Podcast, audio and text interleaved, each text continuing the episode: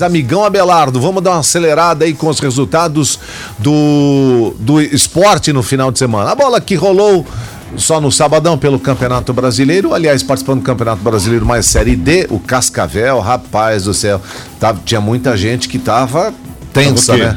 Bom dia, Ivan. Bom dia. Ah, mas jogou os 49, né, cara? Dane-se. Ah, Podia dane-se. ser os 69, não tem Ah, problema. é?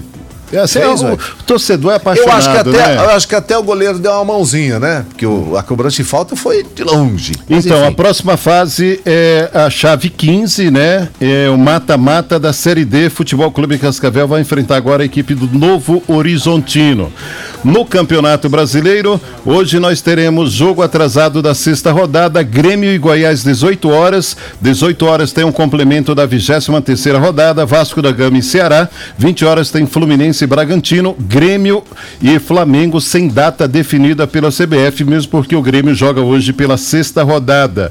Aí a classificação, o Atlético Mineiro tem 42, o São Paulo 41, Flamengo 39, Internacional 37, o quarto, quinto Palmeiras 37 e sexto Santos 37. Na zona de rebaixamento, Vasco da Gama 24 é o 17 18º Curitiba com 20, 19º Botafogo com 20 e na 20 Goiás com 16. Aí ao longo da programação a gente fala mais do mundo esportivo. E dois sustos ontem na Fórmula 1 também, Fórmula né? 1, né? Rapaz do céu. O cara ficou 29 segundos sobre chamas.